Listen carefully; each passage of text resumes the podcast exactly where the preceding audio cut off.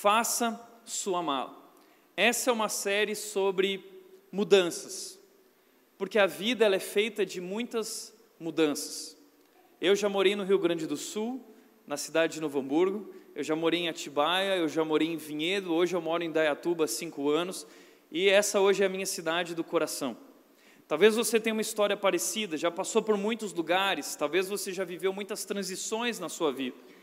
Talvez você nasceu em Dayatuba, mas você uh, era solteiro, depois você se casou, hoje você tem filhos. A vida ela é cheia de momentos diferentes e cada momento traz mudanças.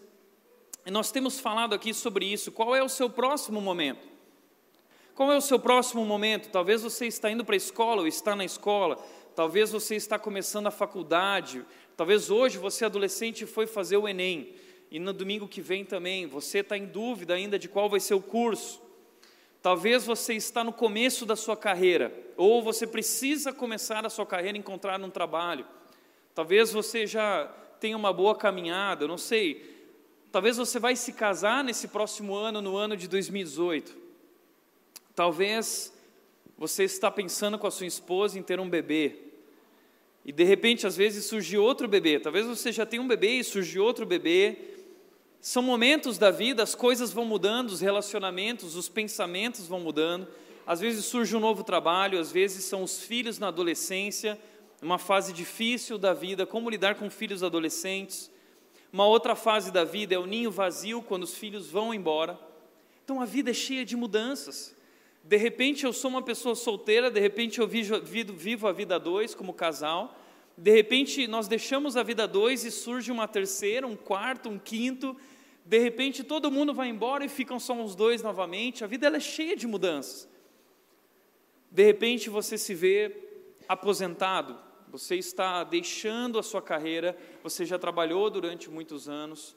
Enfim, todos esses momentos, eles geram transições e geram ansiedade, mudança gera estresse. Nós temos falado aqui sobre essa escada, que é o próximo momento, ele gera uma transição, que gera mudança, e mudança muitas vezes significa estresse. Nós ficamos preocupados, nós ficamos estressados, nós ficamos com medo: como vai ser? Será que eu estou preparado para esse próximo momento ou eu não estou? O que eu faço? Muitas vezes nós nos sentimos perdidos em relação a isso. Por isso, essa série, ela é uma série sobre como se preparar para o próximo momento. Por isso, a nossa mala. Nós estamos pegando a nossa mala e preparando a nossa mala com aquilo que nós precisamos para a nossa jornada. E a Bíblia é um livro incrível, porque a Bíblia fala tanto sobre isso. A Bíblia fala sobre todos os assuntos, e a Bíblia fala sobre transições, a Bíblia fala sobre mudanças. Semana passada, no nosso no primeiro tema, nós vimos que os discípulos estavam passando por um momento de mudança, eles viveram três anos incríveis com Jesus, de repente, Jesus senta numa mesa com eles e diz: Pois é, isso tudo vai acabar, porque eu estou indo para o Pai e eu vou desaparecer. E eles ficaram confusos, ficaram com medo, e Jesus direcionou eles através dos quatro P's que nós falamos aqui na semana passada. Se você não estava, você pode correr no YouTube e assistir lá. Mas hoje eu gostaria de começar a nossa jornada de preparação. Como se preparar para o próximo momento da sua vida. E eu gostaria de considerar algumas coisas. Primeira coisa que eu quero considerar é que um novo momento não significa um novo você. Nós acabamos de chegar no mês de novembro. E aí a gente já começa a pensar o seguinte: ai, 2017 foi um ano péssimo. Crise, crise, crise. Vem logo 2018, porque ai, parece que chega 31 de dezembro, a hora que é, é, é, vira o ano 2018, parece que zera tudo, zerou. É ano novo, vida nova. Isso é um mito, isso é uma ilusão que nós criamos na nossa cabeça que não existe. Na verdade, não interessa qual é o ano que nós estamos vivendo ou qual é o próximo momento. É, o novo ano não faz de você uma nova pessoa. Uma nova pessoa surge com novas atitudes, com novos hábitos. Portanto, muitas vezes a gente está vivendo esse momento e os momentos, todos os momentos da nossa vida têm os seus desafios. Eu estava lembrando com a Nath essa semana do tempo de escola. quando você tinha que estudar. E era péssimo estudar. E prova, e dor de barriga, e de repente você pensa: não, eu quero sair da escola, eu quero ir para a faculdade, muito melhor. E aí você vai para a faculdade. Ah, não, chega de estudar, eu quero trabalhar. Aí você vai trabalhar. Não, chega de só trabalhar e essas coisas, eu quero casar, porque quando eu casar eu vou ser feliz. E aí você casa, e de repente, não, o casamento não te faz feliz, agora eu quero um filho, eu acho que um filho vai me fazer feliz. Aí, meu amigo, aí começa a bagunça na sua vida. E aí você fica pensando, puxa, feliz eu era quando eu estava na escola. Quando a minha única preocupação era acordar de manhã, arrumar o cabelo, tomar café e, e ir para a escola.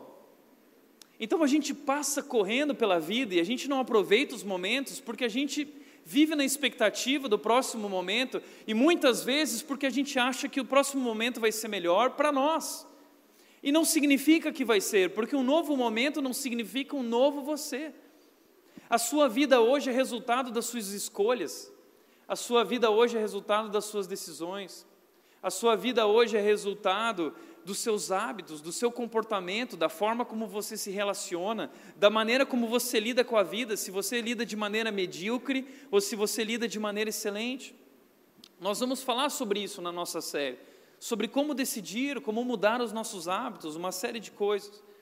Mas um novo momento não significa um novo você, porque em cada momento você estará lá. Segundo consideração, é que, portanto, diante disso, o seu momento atual é um bom indicador do seu próximo momento. Isso é muito verdade, e guarde isso no seu coração. O seu momento atual é um bom indicador do seu próximo momento. Não viva essa expectativa, não, o próximo momento vai ser incrível, vai ser tudo diferente, eu vou reagir diferente, eu vou me relacionar diferente, eu vou viver de outra maneira. Isso é um mito, isso é uma ilusão. O seu momento atual é um ótimo indicador de como será o seu próximo momento.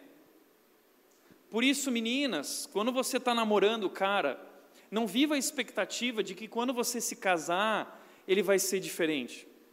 Hoje o namoro e o relacionamento de vocês é um bom indicador de como será o próximo momento. Menino, a mesma coisa. Por isso muitas mães às vezes dizem: abra os olhos antes de casar, mas depois de casar fecha os olhos. Isso é verdade. Abra os olhos enquanto é tempo, meu amigo, porque depois que você casou, aí é hora de fechar o olho. Segundo a Bíblia, não tem mais volta, você casa para sempre, é, é isso que nós cremos. Nós não cremos no divórcio apesar de que nós temos muitas pessoas divorciadas na nossa comunidade, porque infelizmente isso é resultado da dureza do nosso coração, Jesus Cristo disse. E nós amamos essas pessoas e você é amado por Deus, mas esse não é o plano de Deus. Mas o nosso momento atual, ele indica como vai ser o próximo momento. Terceira consideração: o que você faz hoje é transferido para o próximo momento. Então, não pensa que com os momentos a vida zera. Ah, eu fui tão mal na escola, mas agora zerou. Agora eu vou começar uma nova postura. Não. De uma forma que eu não sei descrever. Os nossos momentos estão interligados. Os nossos momentos estão conectados. E muitas vezes, se você não foi um bom aluno, você acaba não sendo um bom profissional. Você acaba não sendo um bom marido ou uma boa esposa você acaba não sendo um bom cristão. Isso tem a ver com quem você é, isso tem a ver com as suas atitudes, tem a ver com o seu jeito de se relacionar, tem a ver com a sua ética, a sua moral. E conforme vão surgindo os próximos momentos, uh, nós mantemos esse, esses mesmos pontos fortes, esses mesmos pontos fracos. Por isso, nosso momento atual é um bom indicador do próximo. E por último, última consideração é que o fato de você saber o que está por vir no próximo momento não significa que você está preparado para o que está por vir.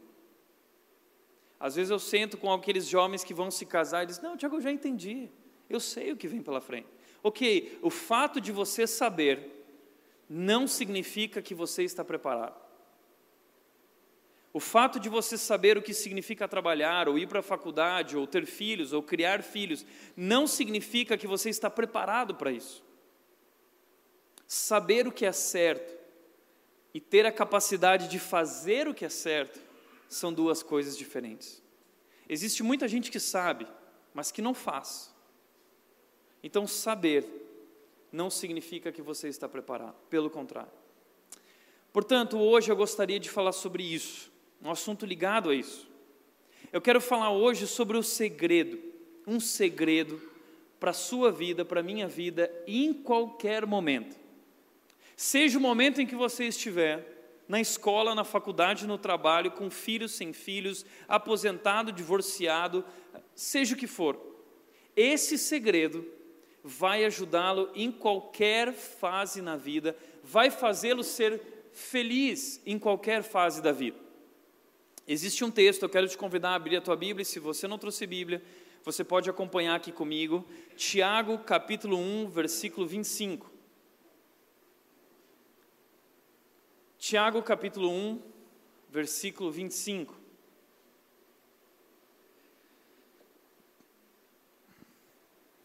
E o texto diz o seguinte: o versículo 25 encerra dizendo que existe um segredo que, se você praticar, que se você fizer, você vai ser feliz em qualquer caminho que você escolher ou em qualquer momento de vida que você estiver. É o segredo da felicidade em qualquer momento da vida. Ser feliz, seja lá onde você estiver. Uau! É isso que nós procuramos. Nós somos a geração pão de açúcar, eu tenho dito, a geração que pergunta: o que te faz feliz?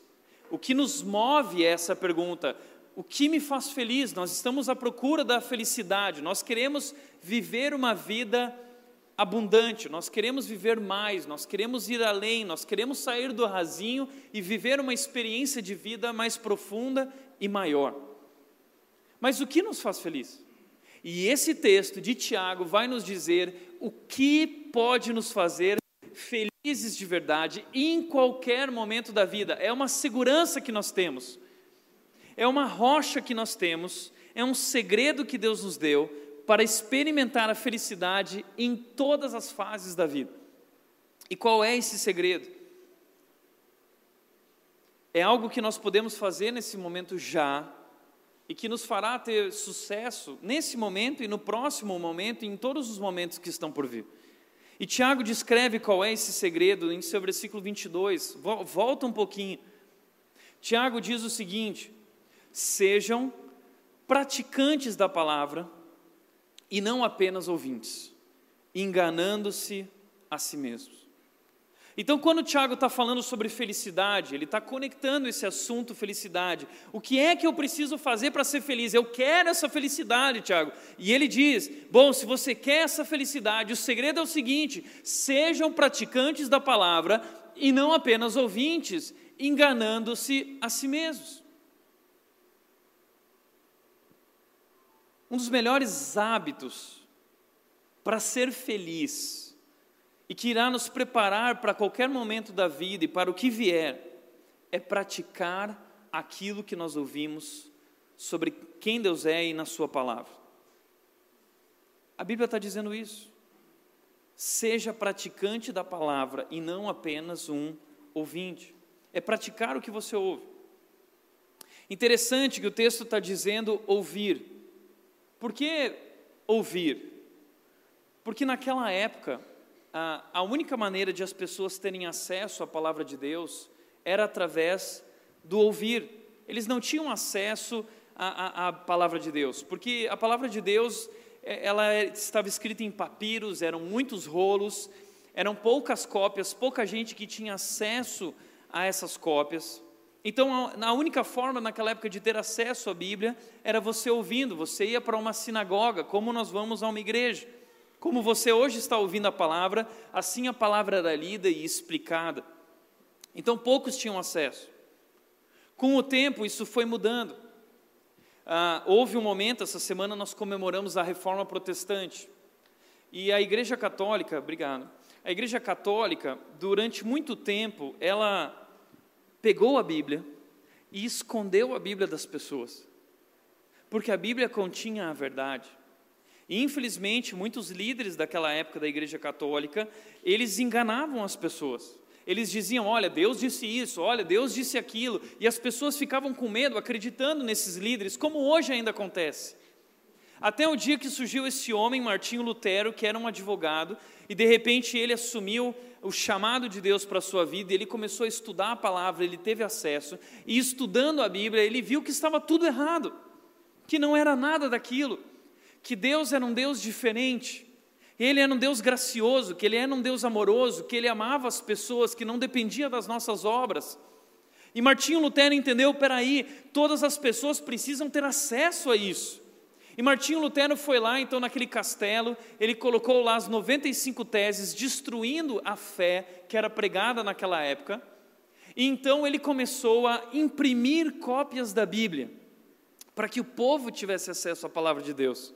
E quando o povo então começou a ler a Bíblia, eles começaram a entender: ah, peraí, não é isso, é outra coisa. Deus não é isso, não é essa religiosidade, é algo diferente. Então ali começou a acontecer a reforma protestante, que era simplesmente os cinco solas da reforma protestante são uh, sola escritura, sola fide, sola deo glória, é, solo Cristo, sola gratia, são cinco somente, somente a palavra de Deus, somente não os líderes, não são os pastores que têm autoridade, é a palavra de Deus que tem autoridade. A reforma de protestante para nós é tão importante. E nós precisamos constantemente viver a reforma protestante. Aqueles homens responderam as perguntas do seu tempo e nós, como igreja, precisamos responder as perguntas do nosso tempo de acordo com a palavra de Deus. Mas veja que incrível, depois desse momento, as pessoas que não tinham acesso à palavra, agora elas têm. E nós vivemos o melhor momento da história. Nós não somente temos acesso à Bíblia, como nós temos acesso a inúmeras versões da Bíblia. Nós temos a Bíblia em grego hoje, nós temos a Bíblia em hebraico, nós temos a Bíblia em inglês, nós temos a Bíblia em português, a Bíblia está traduzida em diversas línguas. Nós temos a Bíblia na versão atualizada, a Bíblia na versão corrigida, a Bíblia na versão na nova versão internacional NVI, nós temos a nova versão transformadora, nós temos a linguagem de hoje, nós temos a versão da mensagem do pastor Eugene Peterson. Ou seja, nós temos muitas versões, não há desculpa para ler a Bíblia, porque existem hoje Bíblias que trazem uma linguagem muito acessível, muito simples. Isso é uma vitória, isso é incrível.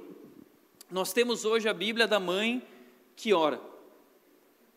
Nós temos a Bíblia do pai que não ora, do pai que dorme, do pai que vê TV. Nós temos a Bíblia do tio, nós temos a Bíblia da tia, da avó, a Bíblia do cachorro, a Bíblia pet, a Bíblia do gato. Tem todos os tipos de Bíblia hoje. E mais do que isso, nós temos hoje a Bíblia no nosso celular. Antigamente você tinha que ir para a igreja com aquele livrão. Hoje em dia ninguém, hoje em dia ninguém vê que você é crente mais porque você carrega a Bíblia no celular está com você o tempo todo. Eu não sei se você já conhece uma Bíblia que eu quero recomendar para você, que se chama YouVersion. É uma Bíblia, é uma Bíblia que foi lançada por um grupo americano, ela já tem versões em português. É uma Bíblia incrível, que traz várias versões. Você pode instalar no seu celular, tem várias plataformas, Android, Windows, Apple, ah, e traz planos de leitura bíblica eu quero ler a Bíblia em um mês, eu quero ler a Bíblia em um ano, eu quero ler a Bíblia em dois anos. Ele vai dar para você as leituras de mão beijada, tudo prontinho. Você tem devocionais, leituras bíblicas, o devocional para a transformação da sua vida, o devocional de Natal, o devocional de. É incrível, é uma rede social. Você pode compartilhar aquilo que você está lendo. A, a, a, a YouVersion é uma Bíblia incrível e eu recomendo que você tenha na sua Bíblia e que você use ela.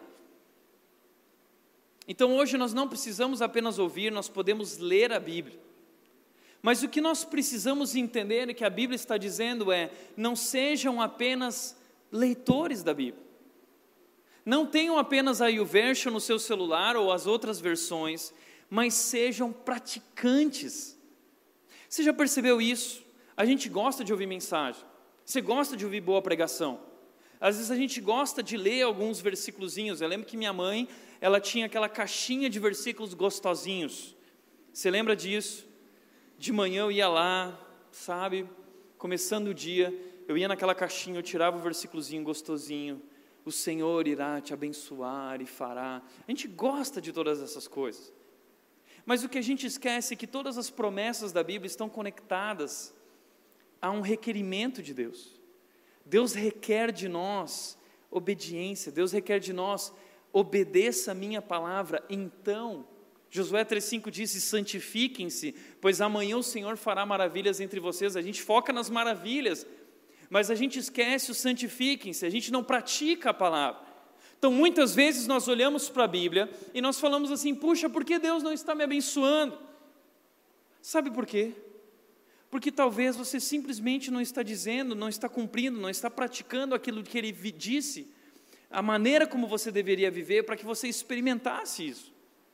Então ele nos deu tudo o que nós precisamos, ele nos deu a sua palavra. A palavra de Deus é algo incrível, ela foi escrita durante dois mil anos, no período de 1500 anos mais ou menos, por 40 autores diferentes, homens que eram pessoas simples, pescadores, homens que eram doutores, homens que foram reis, homens que foram soldados, pessoas incríveis, pastores de ovelhas, eles escreveram a Bíblia, eles deram a sua vida pela Bíblia, eles escreveram com suor e com sangue, eles morreram por isso.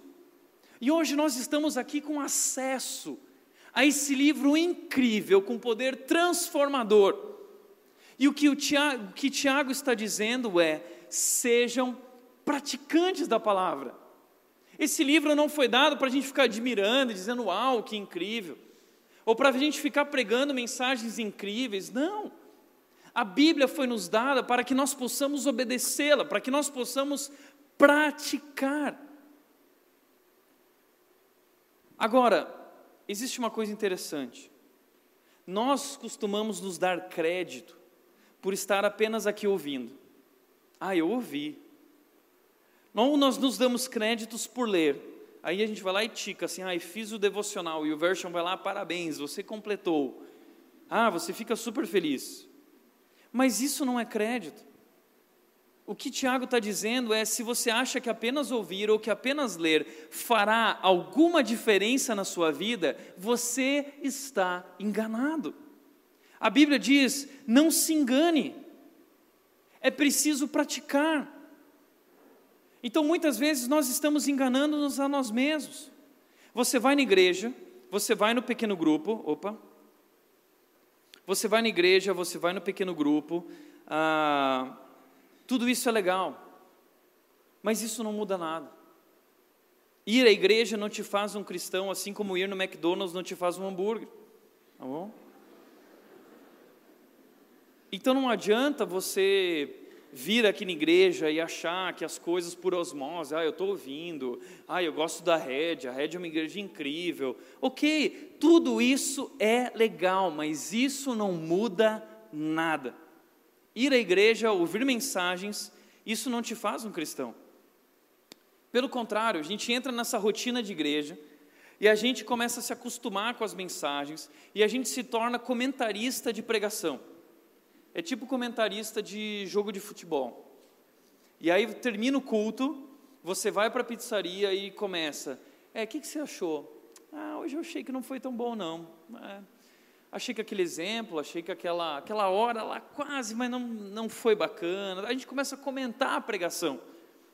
Como se o nosso papel fosse avaliar pregações. Como se nós devêssemos avaliar uma mensagem.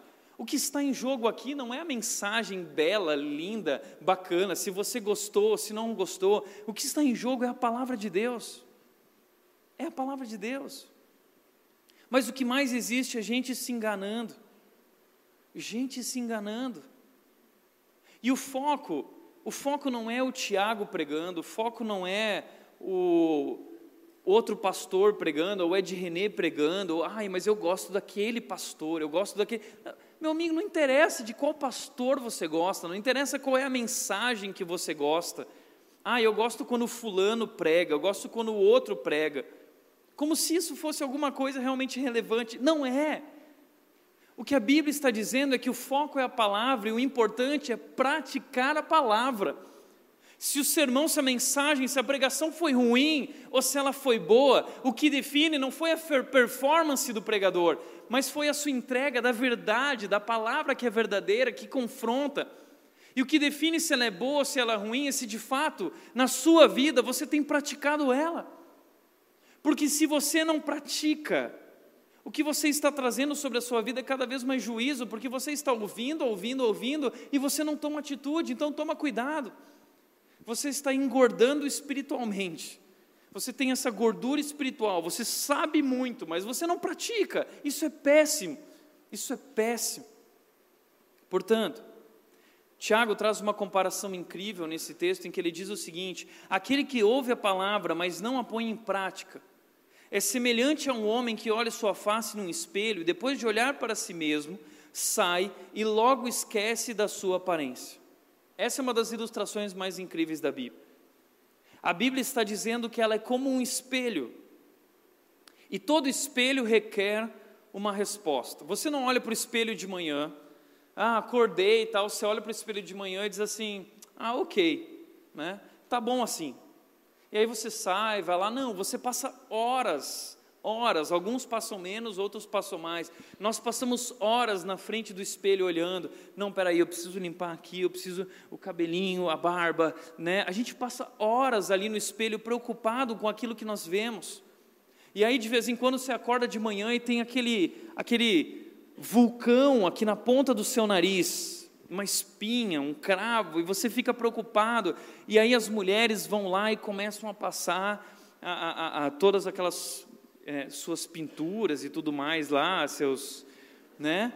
E elas ficam lá horas e horas. Tem alguns homens agora que estão se tornando metrosexuais também preocupados. A gente passa muito tempo na frente do espelho.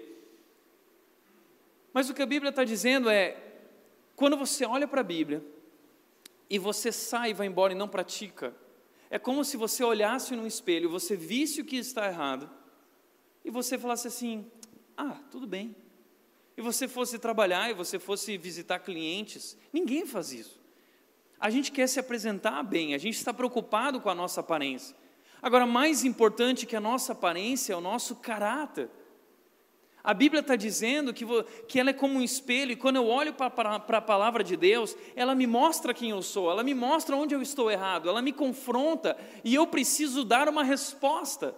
O espelho, ele requer uma resposta, ele existe para me mostrar o que está errado, para que eu responda, para que eu corrija. A Bíblia, da mesma maneira, ela é um espelho para a minha vida espiritual, para a minha alma, para o meu caráter, para os meus hábitos, para a minha maneira de se relacionar. Então, quando eu olho para a Bíblia, quando eu leio a Bíblia, não sou apenas eu que estou lendo a Bíblia, mas a Bíblia está me lendo. É interessante isso, quando eu leio a Bíblia, eu tenho essa experiência de que a Bíblia está lendo o meu coração. Uau, o que é isso? A Bíblia me conhece. A Bíblia revela quem eu sou, a Bíblia revela quem você é. Mas nós temos feito isso com a palavra de Deus. Ela nos mostra o que nós devemos fazer, ela mostra o que está errado, ela nos revela a verdade, mas nós não fazemos nada. E muitas vezes nós vamos deixando de lado a Bíblia porque a gente acha ou um livro muito difícil ou um livro pesado. Porque é impossível ler a Bíblia e não ser confrontado. É impossível. Agora, veja que interessante como talvez isso que Tiago está falando é importante. Como isso é importante? Sabe por quê? Porque a Veja lançou recentemente essa estatística do IBGE do ano de 2010 sobre a religião no Brasil, dizendo: cristãos no Brasil hoje são 86,8% da população. 86,8% o Brasil é praticamente cristão. E aí eu te pergunto, então por que o Brasil está da maneira como está, mergulhado em violência, corrupção, mentira? Você não pode mais acreditar em ninguém, confiar em ninguém. Os brasileiros estão desiludidos, desacreditados e desesperançosos. Sabe o que é isso? É o que o Tiago está dizendo. Não são praticantes da palavra são apenas ouvintes, são apenas leitores, são apenas frequentadores. Talvez você seja assim. Talvez você goste de vir à rede, mas talvez você é só um frequentador e não um praticante. Mas Tiago 1,25 continua nos dizendo o seguinte: nos mostra, mas o homem que observa atentamente a lei perfeita, que traz a liberdade e persevera na prática dessa lei, não esquecendo o que ouviu, mas praticando, será feliz naquilo que fizer. A Bíblia está dizendo: leia, estude, pratique, porque isso vai te trazer liberdade, isso vai te trazer felicidade. E veja que existem três características sobre a palavra de Deus, sobre a Bíblia, que são incríveis. A primeira é que a Bíblia, a palavra de Deus, ela é perfeita perfeita. Eu não sei se você sabia disso, mas a Bíblia não contém erros. A Bíblia não contém tradições, eh, contradições. Às vezes você ouve pessoas falando, não, mas a Bíblia é um livro antigo cheio de contradições, e você fica lá acreditando naquilo. Não, aquilo é um idiota falando. É sério, é um idiota, uma palavra que não conhece, a Bíblia, uma pessoa que não conhece a Bíblia. Quando você for estudar a Bíblia, você vai descobrir que é um livro incrivelmente único, do começo ao fim. E todo, tudo aquilo que pode parecer uma contradição, existe um contexto, existe uma história, e no momento em que você entender isso, tudo irá fazer sentido. A Bíblia não contém erros. A Bíblia é um livro incrível. A Bíblia é um livro perfeito. Mas a gente fica questionando: ah, mas será que é realmente? Será que a Bíblia é um livro suficiente? Aí a gente fica recorrendo a outras coisas que o mundo criou aí, como se fossem coisas incríveis, sendo que o Deus Criador, o Deus sábio, o Deus onipotente, o Deus que é onisciente, sabe tudo, tudo, tudo, tudo, ele revelou a nós, através do seu livro, tudo aquilo que nós precisávamos para viver. E aí nós assim, ah não, mas eu, eu não acho isso. Mas quem é você para achar alguma coisa? Entenda uma coisa, eu gosto muito quando o pastor Tim Cannon, um pastor americano, diz isso: só a opinião de Deus importa. Quem é você? Quem é você para chegar diante do Deus poderoso que criou o mundo e falar assim: ah, mas eu, eu não acredito nisso, eu não acho que foi assim. A Bíblia é a palavra de Deus. 2 Timóteo 3,16 diz que toda a Escritura, toda a Bíblia é inspirada por Deus, inspirada por Deus, soprada por Deus a esses homens, e ela é perfeita, e ela é útil para o ensino, para a correção, para tudo, e ela nos prepara e nos torna maduros. A Bíblia é incrível. A palavra de Deus nos revela a vontade de Deus, a palavra de Deus nos conforta quando nós estamos sofrendo ela nos encoraja a sermos quem Deus nos chamou para sermos, ela nos encoraja a enfrentarmos os desafios da vida, ela nos equipa para realizarmos a obra de Deus no mundo e sua missão. Ela nos lembra que não somos nós, que não é sobre nós a história, mas é sobre Ele. A Bíblia nos revela a verdade sobre tudo na vida. A Bíblia, Jesus Cristo disse, é o pão da vida que nos alimenta. Nós precisamos da Bíblia todos os dias. Porque a Bíblia, que é o nosso alimento, ela nos dá força, ela nos lava, ela nos transforma. Leia a Bíblia todos os dias. Leia a Bíblia todos os dias. É o Deus poderoso, Criador, se revelando a você, a sua vontade e o seu poder. E o que está em jogo ao praticar a palavra, Deus diz assim: o meu poder está disponível, a minha sabedoria está disponível. A minha felicidade e alegria está disponível. Deus deixou disponível tudo, mas tudo isso está na Sua vontade revelada na palavra. E quando eu praticar a lei perfeita, eu vou experimentar a boa, agradável e perfeita vontade de Deus. Leia a Bíblia todos os dias. A Bíblia é um livro incrível. Incrível. Você olha para a vida de Davi, eu é meu personagem preferido na Bíblia. E Davi a gente olha para ele e diz assim: "Uau! E diz a Bíblia que os conselheiros de Davi olhavam para Davi e falavam: Uau! O que existe nessa pessoa? E Davi diz nos Salmos o que existia.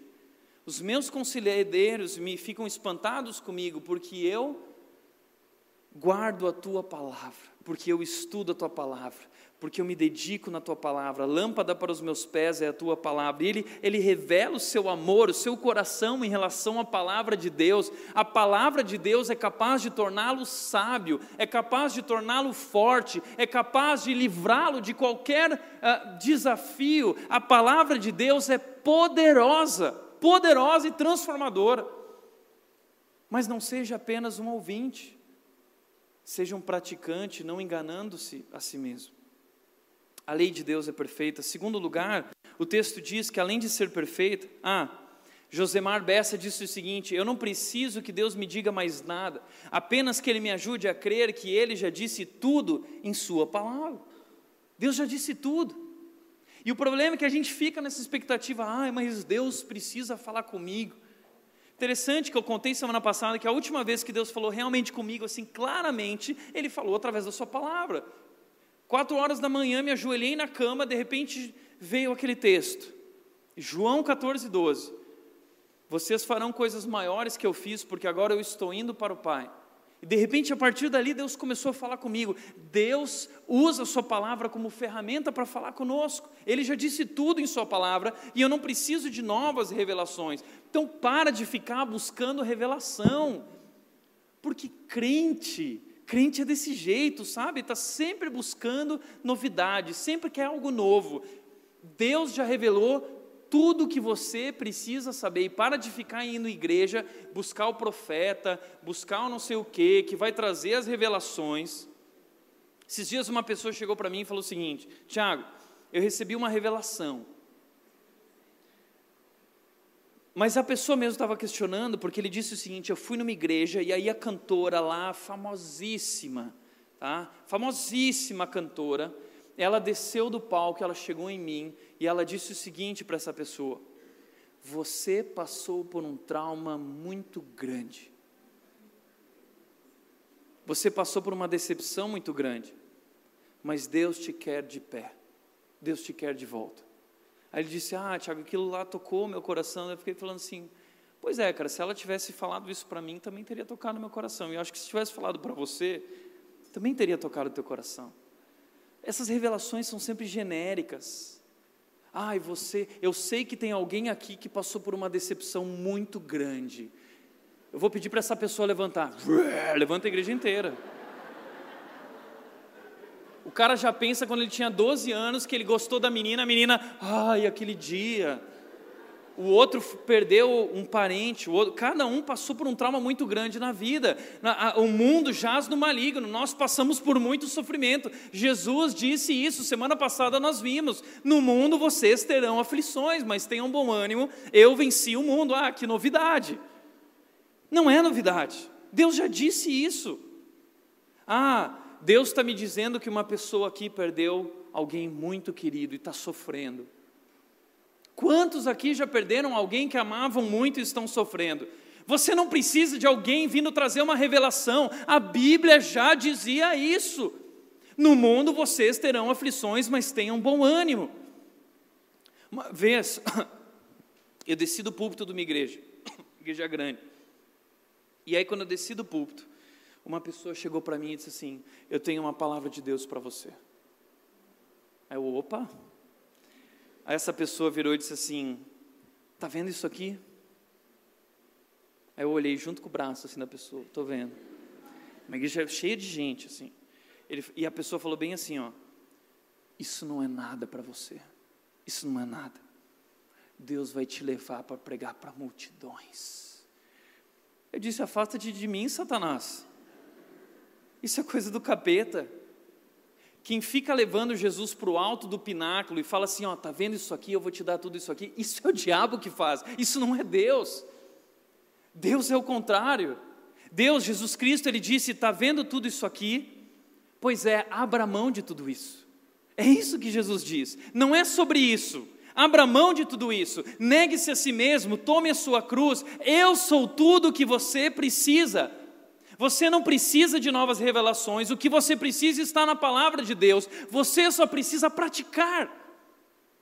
O que está faltando não é profecia, não é revelação, Deus já revelou tudo. O que falta é praticar. É só isso que está faltando na sua vida e na minha vida. Segundo lugar, o texto diz que essa palavra traz a liberdade.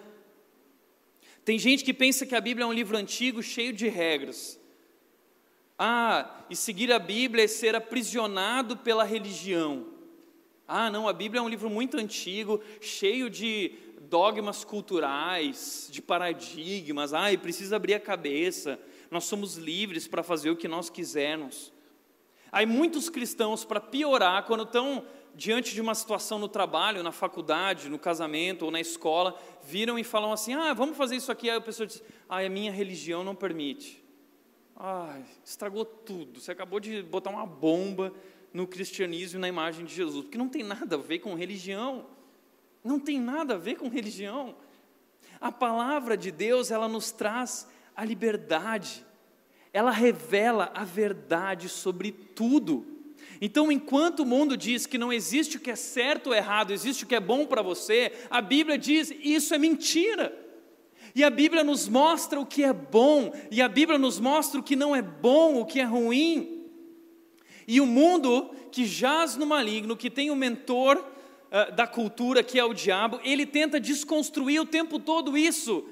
Ele desconstrói a família, ele desconstrói os valores, ele desconstrói a fé, ele desconstrói tudo, ele vai tornando tudo uma coisa cinza, não existe mais preto ou branco, é uma coisa nebulosa. E aí a gente começa a acreditar, e aí Paulo diz: por favor, eu rogo para vocês, eu peço que vocês não se conformem com o jeito de pensar desse mundo, com os padrões desse mundo, com a forma desse mundo, com o que o mundo diz, mas renovem-se pela transformação da vossa mente, porque a Bíblia traz a verdade, o que é bom, o que é ruim, e ao trazer a verdade, ela é libertadora, porque Deus não está querendo simplesmente nos castigar e dizer não pode fazer isso, não pode fazer aquilo. Deus ama você. Deus ama você, e Ele disse na Sua palavra em Jeremias 29, 11: Eu é que sei os planos que tenho para vocês, planos de fazê-los crescer, de lhe, dar, de lhe dar paz, prosperidade, crescimento, felicidade. Deus se interessa pela sua vida, Ele é o Deus Criador que abriu mão da sua glória, além de criar o mundo, abriu mão da sua glória, veio ao mundo, deu a vida por você. Ele está cuidando de você, guiando você, e a Sua palavra nos liberta nos liberta das coisas ruins desse mundo que nos afastam de Deus e que nos prejudicam, que nos matam, que nos machucam. Jesus Cristo disse no texto da semana passada para os discípulos o seguinte: o mundo vai odiar vocês. O mundo vai odiar vocês. E o problema dos cristãos hoje é que a gente não quer ser odiado pelo mundo. Ai, não, imagina o mundo odiar a gente. Mas por que, que o mundo vai nos odiar? Você já parou para pensar nisso? Não é para o mundo nos odiar porque nós vamos lá ah, ficar pregando o inferno e jogando na cara deles que eles são. Não, não é desse jeito. Agora, ah, não, mas o mundo gosta da gente, Thiago, porque a gente está levando o reino de amor e a gente cuida dos pobres. Veja bem, o mundo não vai nos odiar porque nós cuidamos dos necessitados. O mundo não vai nos odiar porque nós temos um espaço aqui no Colégio Polo com música bacana. Isso o mundo não vai nos odiar. Sabe por que, que o mundo vai nos odiar? Porque existe um negócio que se chama Palavra de Deus, que contém a verdade. E esse livro confronta tudo o que o mundo acredita. A Bíblia é um livro contra a cultura. É por isso que o mundo vai nos odiar. Porque nós não cremos naquilo que está no mundo. Nós cremos naquilo que está em Deus e na Sua palavra. O mundo vai nos odiar porque enquanto eles levantam a bola da ideologia de gênero, nós cremos na ideologia de Gênesis. É homem, é mulher e Deus criou homem e mulher. Isso não nos fará odiar ninguém, pelo contrário, nós vamos amar cada pessoa como Cristo nos amou, porque somos tão pecadores quanto homossexuais, somos tão pecadores quanto assassinos. entre nós existem homossexuais. A gente tem que parar de ficar imaginando que, ai, os homossexuais. Entre nós existem muitos homossexuais. Entre nós existem muitos viciados em drogas, existem pessoas com problemas de caráter, existem pessoas com problemas financeiros, de relacionamento, existem muitos problemas aqui, muitos pecados, mas a Bíblia, a palavra de Deus, contém a verdade que nos confronta, que nos guia e nos liberta. nos liberta. Você crê nisso? A Bíblia nos liberta, ela traz a verdadeira liberdade, ser livre. Portanto, como disse C.S. Lewis, ele disse o seguinte: perdidos são aqueles que desfrutam da horrível liberdade que sempre pediram e, portanto, estão escravizados por si mesmos. Perdido e escravizado é você viver para alimentar e suprir satisfazer os seus próprios desejos. Isso é escravidão. Porque esses desejos, a Bíblia diz que eles estão invertidos por causa do pecado. E eles vão te afastar de Deus, eles vão te prejudicar, eles vão te machucar. Mas por último, diz que esse livro traz a felicidade. Ela é perfeita, traz liberdade e traz felicidade. Você será feliz naquilo que fizer. A gente fica falando, ah, eu quero que Deus me abençoe. Posso te falar? Deus já te abençoou. Deus já te abençoou. Ele te salvou e Ele te ensinou como viver. E a Sua palavra hoje é o nosso alimento diário, nos mostrando a direção, nos mostrando a vontade de Deus todos os dias. Por isso, leia e pratique a Bíblia todos os dias. É a bênção de Deus disponível no seu celular, no livro que você carrega. Está disponível. Se você quer ser abençoado e feliz, basta viver de acordo com a Sua palavra. Ela mostra o caminho que te fará feliz. Agora, não espera a bênção de Deus se você não faz do jeito de Deus. Se você quer a bênção de Deus, você precisa fazer do jeito de Deus. A promessa de Deus é você será feliz. Foi isso que ele disse para Josué no capítulo 1, lá no Antigo Testamento, quando Josué assumiu a direção do povo de Israel, lá no, no, no deserto, entrando na terra de Canaã.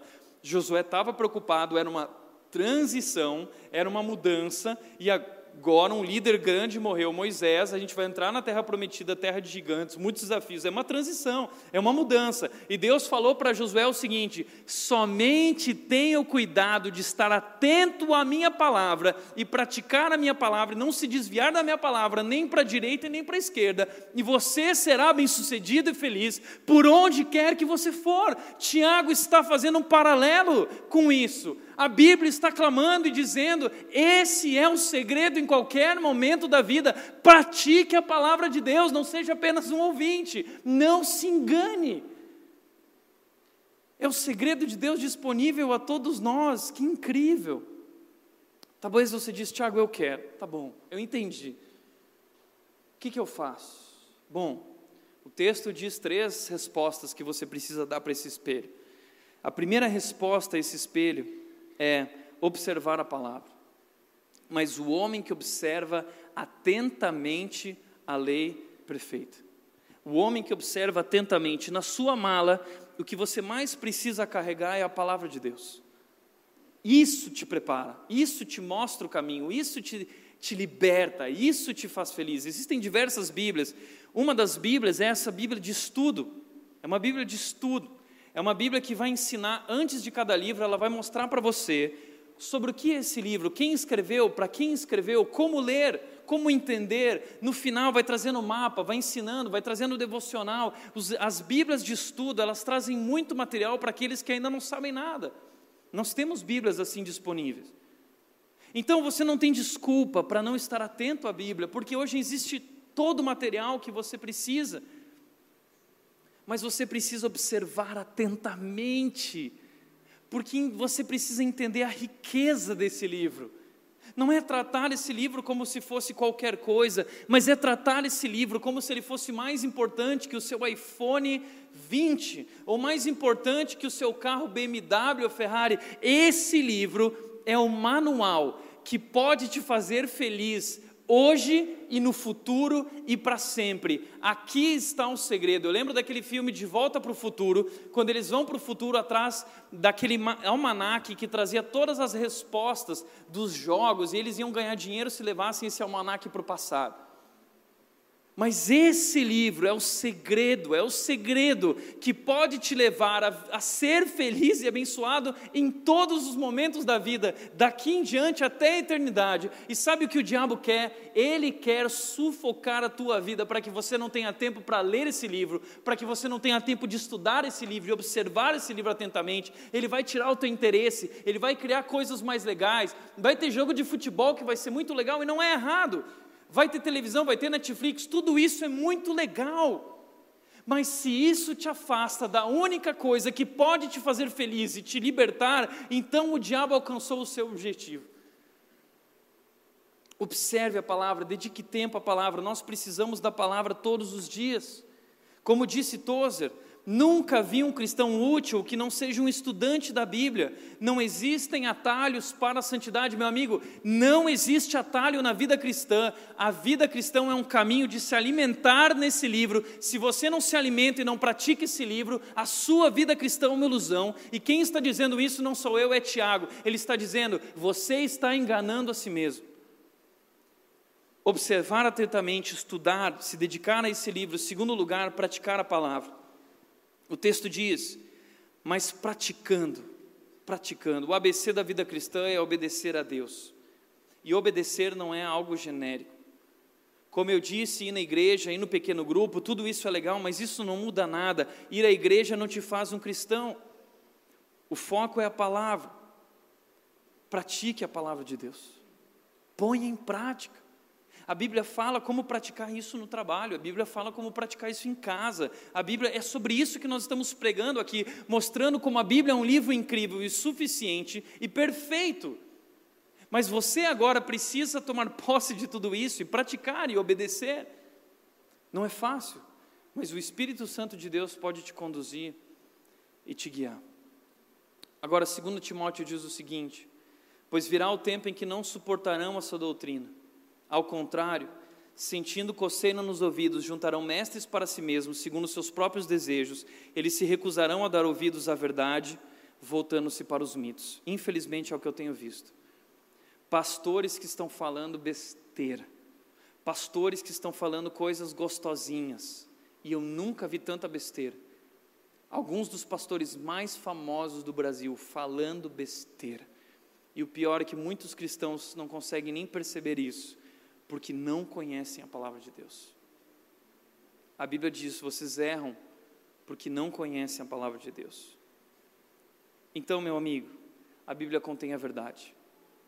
E para de ficar, como diz aqui, juntando mestre para si mesmo, segundo o seu próprio desejo. Você precisa ouvir a palavra e não ouvir a palavra de alguém que você gosta. Você precisa ouvir a palavra e você precisa praticar a palavra. Mas nós estamos vivendo um momento em que as pessoas estão juntando seus mestres que vão falar de acordo com. Ah, esse aqui fala o que eu gosto. Ah, aquele ali fala o que eu gosto. Procure alguém que pregue a palavra. Procure alguém que pregue a palavra. E é isso, esse é o nosso compromisso como igreja. O meu compromisso com essa igreja não é com você, meu compromisso com essa igreja é com Deus e com a Sua palavra, e eu não vou abrir mão disso. E não interessa se os batistas baterem aqui, nós somos batistas, somos presbiterianos, não interessa quem bater aqui, eu não estou nem aí, porque o que importa é a palavra de Deus, meu amigo, o que Deus disse, só a opinião de Deus importa. E pare de buscar mestres, e pare de ficar buscando de acordo com o seu desejo, e coloque o foco na palavra. A Bíblia é o foco, nós somos uma igreja bíblica, nós somos legais, mas a foco, nosso foco é Jesus Cristo e a Sua palavra que revela quem Ele é. Por isso entenda, a Bíblia contém o que os homens odeiam, a verdade. Mas a verdade está sendo negociada por aí. A verdade incomoda. Mas você precisa aprender a lidar com a verdade. Por último, o texto diz: persevere na palavra, persevere na prática dessa lei, não esquecendo. Perseverar. Perseverar na palavra, praticar, é exercício. A ideia de perseverar aqui é você praticar isso constantemente. Nós está na moda hoje. Nós estamos praticando exercício físico. Eu vou para o parque, eu vou para o Smart Fit, uh, você vai para o CrossFit. Uh, nós temos aqui muitos, muitos personal trainers na nossa igreja. Está é, na moda esse negócio de exercício físico, funcional, você faz em casa, você faz no parque, na academia, onde estiver. E eu não quero destruir o emprego de ninguém que trabalha nessa área aqui, mas eu quero te mostrar um texto que diz o seguinte: exercite-se na piedade. O exercício físico é de pouco proveito, a piedade, porém, para tudo é proveitosa, porque tem promessa da vida presente e da futura. Gente, Agora não vai chegar para tua esposa e falar assim: não, você viu o que o Tiago disse. O exercício físico é de pouco proveito, mas a piedade, eu sou um homem piedoso. Isso não é desculpa para você ser um desleixado, um relaxado. O exercício físico é muito proveitoso é muito importante. Mas o que a Bíblia está dizendo, o que Deus está dizendo através de Paulo, é que se comparado com se exercitar na piedade, de, de buscar a vontade de Deus, de mergulhar nesse livro, se, se comparar exercício físico com exercício de se dedicar às coisas de Deus, é incomparável. É incomparável. O exercício físico ele tem proveitos focados, é isso e é isso, mas a palavra de Deus ela é proveitosa para tudo e ela traz a promessa da vida presente e da vida futura. Ela traz a promessa desse momento e do próximo momento e do outro momento. Aquele que se apega à palavra está alinhado, está alicerçado sobre a rocha. Sobre a rocha. E pode vir tempestade, porque Jesus Cristo disse isso. Eu quero encerrar com isso. Jesus Cristo disse isso no final da sua mensagem no Sermão da Montanha, o Sermão do Monte famoso, ele disse: Por que vocês me chamam Senhor, Senhor e não fazem o que eu digo? Eu lhe mostrarei com quem se compara aquele que vem a mim, ouve as minhas palavras e as pratica ou não pratica. E ele diz: É como um homem que construiu uma casa, cavou o fundo e colocou os alicerces na rocha. Quando veio a inundação, a torrente deu contra aquela casa, mas não a conseguiu abalar, porque estava bem construída, tinha firmes é, é, é, é alicerces, sólidos alicerces, construídos sobre a rocha, construídos sobre a pedra angular. Mas, aquele que ouve as minhas palavras e não as pratica, é como um homem que construiu uma casa sobre o chão sem alicerces. No momento em que a torrente deu contra aquela casa, ela caiu e a sua destruição foi completa. Sabe o que eu acho legal desse texto? É que Jesus está dizendo que o Tiago, que disse Tiago, que ele Deus falou para Josué, coloque a sua vida sobre a rocha. Na sala da minha casa tinha um versículo assim, o versículo do casamento dos meus pais. Porque tu és a nossa rocha a nossa rocha, a nossa segurança. Por causa do teu nome, tu nos conduzirás. Deus quer te conduzir. Apoie a sua vida sobre a rocha. Sabe por quê? Porque nos momentos que virão, vem tempestade. O que Jesus está dizendo e o que não muda, é porque o que pratica e o que não pratica, o que construiu sobre a rocha ou o que construiu sobre a areia, a tempestade vem para todos. Se você é cristão ou se você não é cristão, a tempestade ela vai vir de qualquer jeito, mas a promessa de Deus é que vindo a tempestade, aquele que pratica a sua palavra, aquele que estabeleceu o seu alicerce na rocha, não será abalado. Será feliz naquilo que fizer. Você estará seguro. Posso te dizer uma coisa? Você tem tudo o que você precisa. Tudo tudo, tudo, tudo. E esse livro,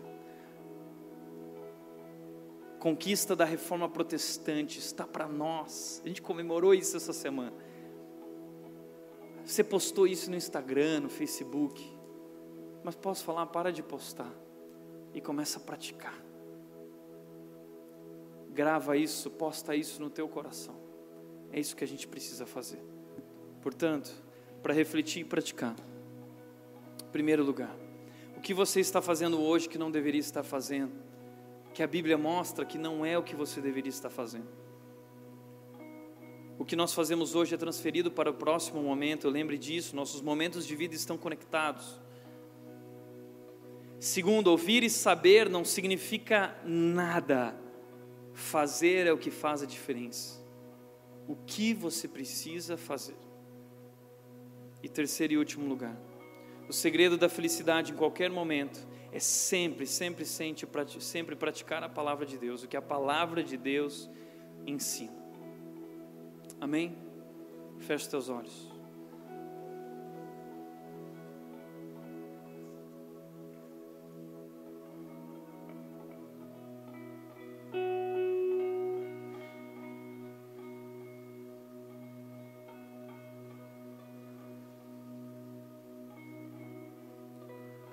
Talvez você é um ótimo frequentador de igreja.